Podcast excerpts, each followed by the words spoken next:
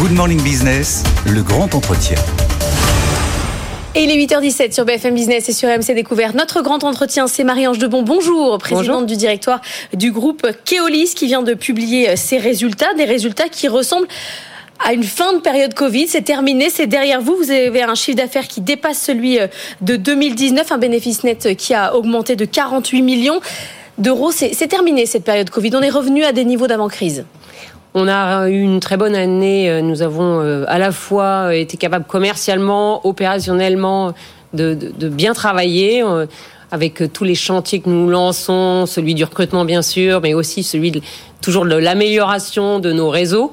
Donc euh, l'année 2022 est une bonne année. Nous sommes contents à la fois quand on regarde la rentabilité et quand on regarde aussi notre situation bilancielle en fin d'année, c'est-à-dire notre niveau de dette, il est, il est maîtrisé. Ça, veut dire que vous pensez que euh, on est à 95% du niveau pré-endémique encore euh, dans, dans, vos chiffres de transport. Vous pensez que ce n'est qu'une parenthèse, euh, la pandémie, que les gens vont reprendre les transports publics autant, voire plus qu'avant? Parce qu'on s'est interrogé à un moment donné sur la peur de l'autre, la peur des virus, le fait que le transport public n'était pas optimal. Non, je pense que c'est une des caractéristiques de Keolis, c'est toujours essayer de comprendre quels sont les comportements des passagers. Je pense que les comportements des passagers ne sont pas encore exactement à l'identique de ceux de 2019. Peut-être qu'ils n'y reviendront pas. C'est pas, c'est pas simplement le sujet du télétravail. Euh, on a fait récemment des, enquêtes qui montrent que presque un Français sur deux va moins dans des lieux de convivialité. Donc euh, salle de spectacle, restaurant, salle de sport. Donc euh, et, recherche de la proximité de plus, plus grande, plus proche. Donc vous continuez à vous déplacer.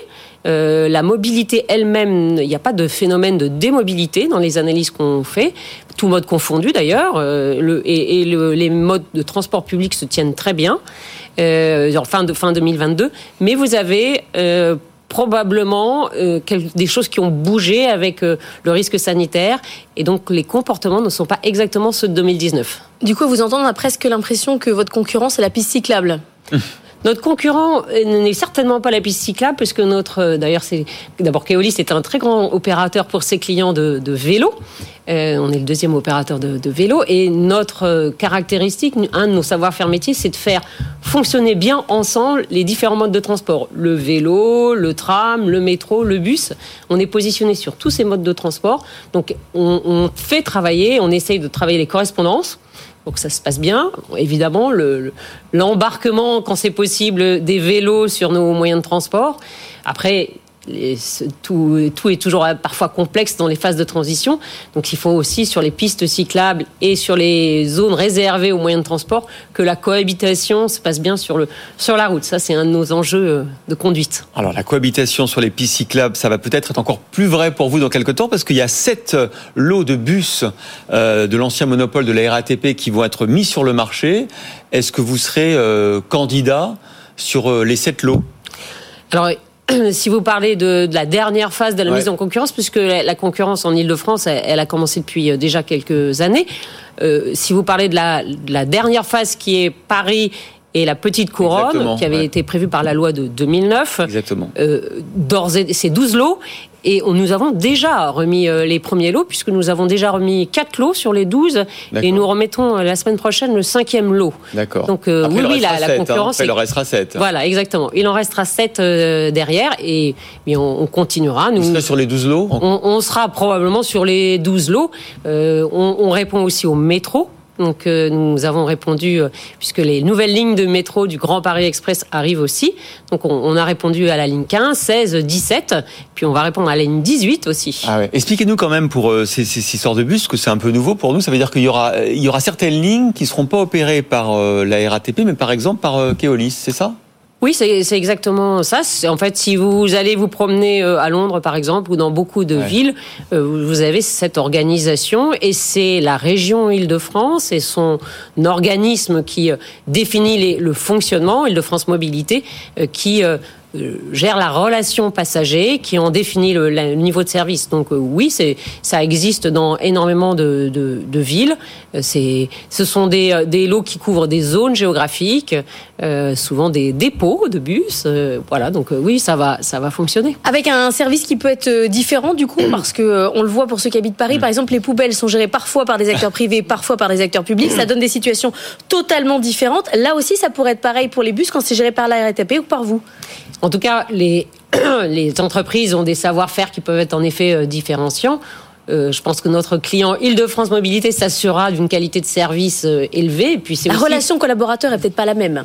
Peut-être, mais bon, là, c'est les vertus de la concurrence aussi, c'est de stimuler tout le monde et de, de, de créer, on va dire, un peu de, de concurrence ou d'émulation qui est normalement bénéfique à l'usager. Y compris entre groupes publics, puisque je rappelle que vous êtes une filiale de, la SNCF. Est-ce que par exemple vous avez SNCF et la Caisse dépôt et placement du Québec. Euh, Exactement, et le Québec. Euh, Est-ce que par exemple vous avez été moins impacté par euh, les grèves là, dans les, dans les, sur, les, sur les six jours de mobilisation?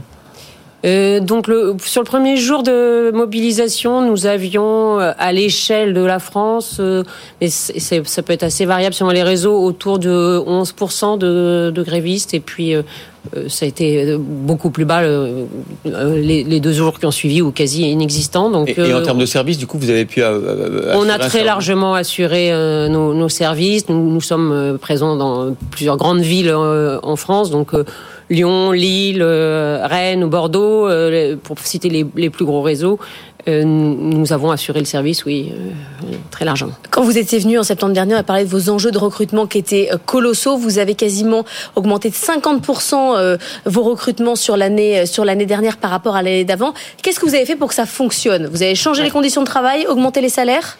En fait, on a d'abord on a anticipé ce sujet très tôt. Dès fin 2021, on sentait dans la période post-Covid qu'il y avait un sujet. Donc, en effet, on a lancé une grande campagne de, de recrutement. Euh, on a lancé un programme de cooptation, c'est-à-dire que si vous connaissez quelqu'un euh, avec qui vous, vous avez envie de convaincre de venir faire de la conduite ou de travailler à la maintenance. Donc, Et vous avez une prime? Oui, bien sûr. On a eu une prime de, de 500 euros. Euh, ah, vous ramenez quelqu'un? Le parrainage de salariés. Exactement, le parrainage salarié. Euh, à, à, Lyon, 20% de nos recrutements ont été ont eu lieu en 2022 grâce à cette, ce mécanisme de parrainage. Et puis, mmh quoi de mieux que quand vous aimez votre métier, que vous le, vous le, vous en présentiez les bénéfices. On travaille là-dessus. On travaille euh, sur euh, aussi les contraintes de ce métier, puisque les contraintes horaires sont quand même un élément euh, majeur.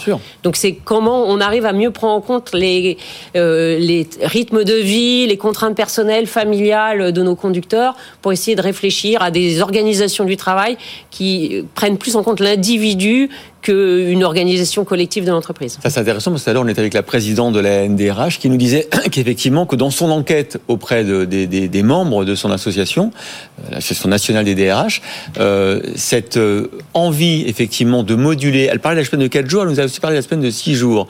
Est-ce que vous avez expérimenté l'une ou l'autre de ces formules Tout à fait. On expérimente des 4 jours, on expérimente des 5 jours. Évidemment, il y a des contraintes bah horaires qui sont très, des contraintes d'exploitation parce qu'il faut qu'on soit pour nos usagers euh, au rendez-vous. Donc c'est assez complexe, mais c'est ce qu'on essaye de faire, la, la, programmation, des programmations différenciées. Et c'est la demande des salariés d'avoir des, oui, des, des, choses à la peu à la carte. Hein. Bien sûr, exactement. Et puis de pouvoir échanger. Vous avez une contrainte le matin, votre enfant est malade, vous pouvez pas venir. Comment vous avez... il faut quand même que le conducteur soit là, sinon l'usager est, est, très mécontent. Donc on, on travaille là-dessus. On travaille aussi dans la diversité de nos recrutements. Euh, donc recruter évidemment plus de femmes.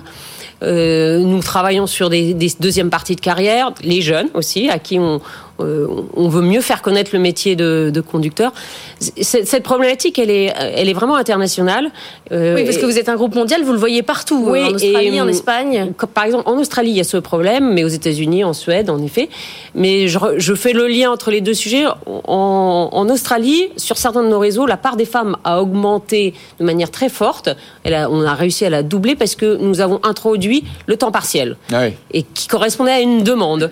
Donc, ça évidemment tout dépend dépend des pays, il faut, tout dépend des territoires, mais voilà, c'est des actions qu'on conduit pour rendre le métier plus euh, attrayant et, mieux connu. Alors encore une question, parce que vous aurez sans doute encore besoin de conducteurs assez longtemps, parce qu'on parle de l'échec euh, de la navette autonome euh, Navia, dans lequel vous étiez actionnaire, échec technique, échec financier. Est-ce que vous avez perdu beaucoup D'abord, est-ce que vous êtes encore, est-ce que vous avez encore des billes dans la société?